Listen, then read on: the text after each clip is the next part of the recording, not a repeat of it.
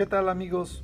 Hoy en la columna Bitácora Política de Veracruz del periodista Miguel Ángel Cristiani, el tema del día es el otro informe de gobierno.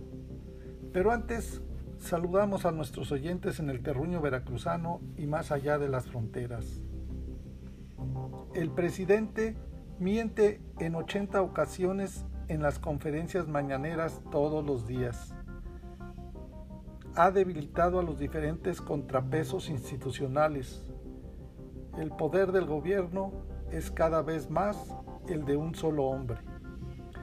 Este miércoles primero de septiembre marca el inicio del llamado Mes Patrio, en el que se celebra el tradicional grito de independencia, pero también es lo que hasta hace poco se conocía como el Día del Presidente, porque el mandatario en turno tiene que rendir cuentas de su administración al pueblo de México con el famoso informe de gobierno. Hasta hace unos años, este día estaba dedicado al lucimiento personal del primer mandatario en turno. Incluso se dedicaba como día festivo y no laborable para que, se supone, los mexicanos pudiéramos seguirlo con atención a través de la televisión y la radio en cadena nacional.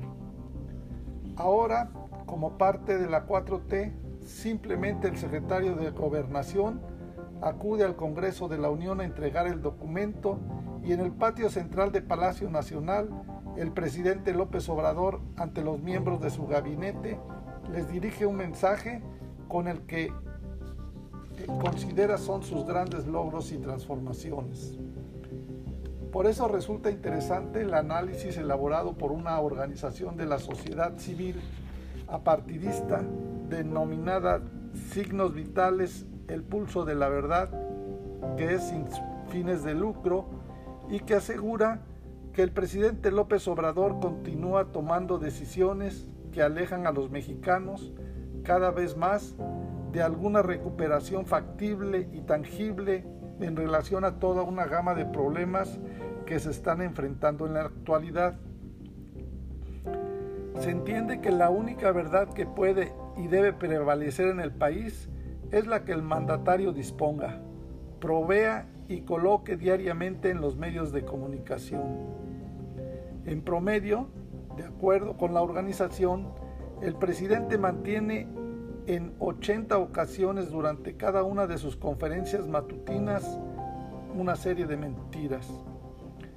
En dos años, López Obrador está a punto de duplicar las aparentemente inalcanzables 23 mil mentiras que el Washington Post le contabilizó a Trump en su mandato. Con un montaje profesional y una adecuada batería de preguntas a modo, el país se prepara cada mañana para escuchar el mismo guion de falsedades, verdades a medias, combinación de acusaciones, datos no verificables y denostaciones en contra de detractores, así como la interminable lista de promesas incumplidas. No obstante, el monto de definir líneas de acción, el gobierno carece de políticas que verdaderamente combatan o contengan los problemas que detienen el desarrollo del país.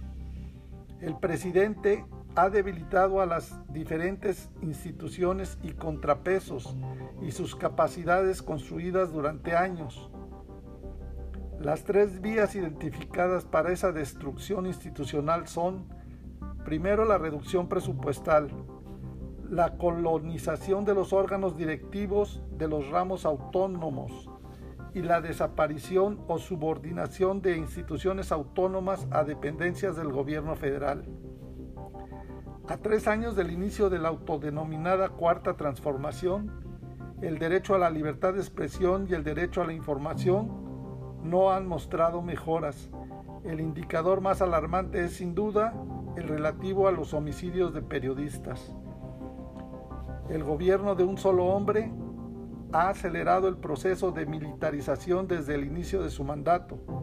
La relación con los militares no solo ha prendido alertas en el sector empresarial e industrial del país, sino que dicha preocupación se ha extendido a la población en general en donde cada vez más los militares han ido ocupando tareas propias de la sociedad civil. Hecho que ha sido ya señalado en diferentes ocasiones por varios países, entre ellos Estados Unidos, a pesar de que al momento no sea posible afirmar contundentemente que el país se dirige a un militarismo, definido este como el predominio del elemento militar en el gobierno del Estado. Sí es un hecho que las Fuerzas Armadas han acelerado y ampliado sus tareas, funciones y presupuestos administrados, incrementando la militarización de México. Un componente igualmente alarmante es que en teoría el combate a la corrupción había sido el tema más relevante de la carrera política de López Obrador. Él mismo repitió en numerosas ocasiones que la corrupción era el principio de los males. Su campaña presidencial en el 2018 se, se concentró fuertemente en la idea de combatir la corrupción e inmediatamente después de tomar protesta como jefe de Estado mexicano, declaró que la corrupción política ya se había acabado. López Obrador argumenta cotidianamente que todos los males se deben a la corrupción de antes, sin probar ninguna de sus acusaciones. Estos tres años de gobierno de la autollamada 4T se han caracterizado por ser un gobierno que pretende gobernar a través de la comunicación y no a través de resultados y realidades. A tres años en el poder, el gobierno es cada vez más el de un solo hombre, capaz de tomar decisiones de manera unilateral sin pedir permiso a nadie.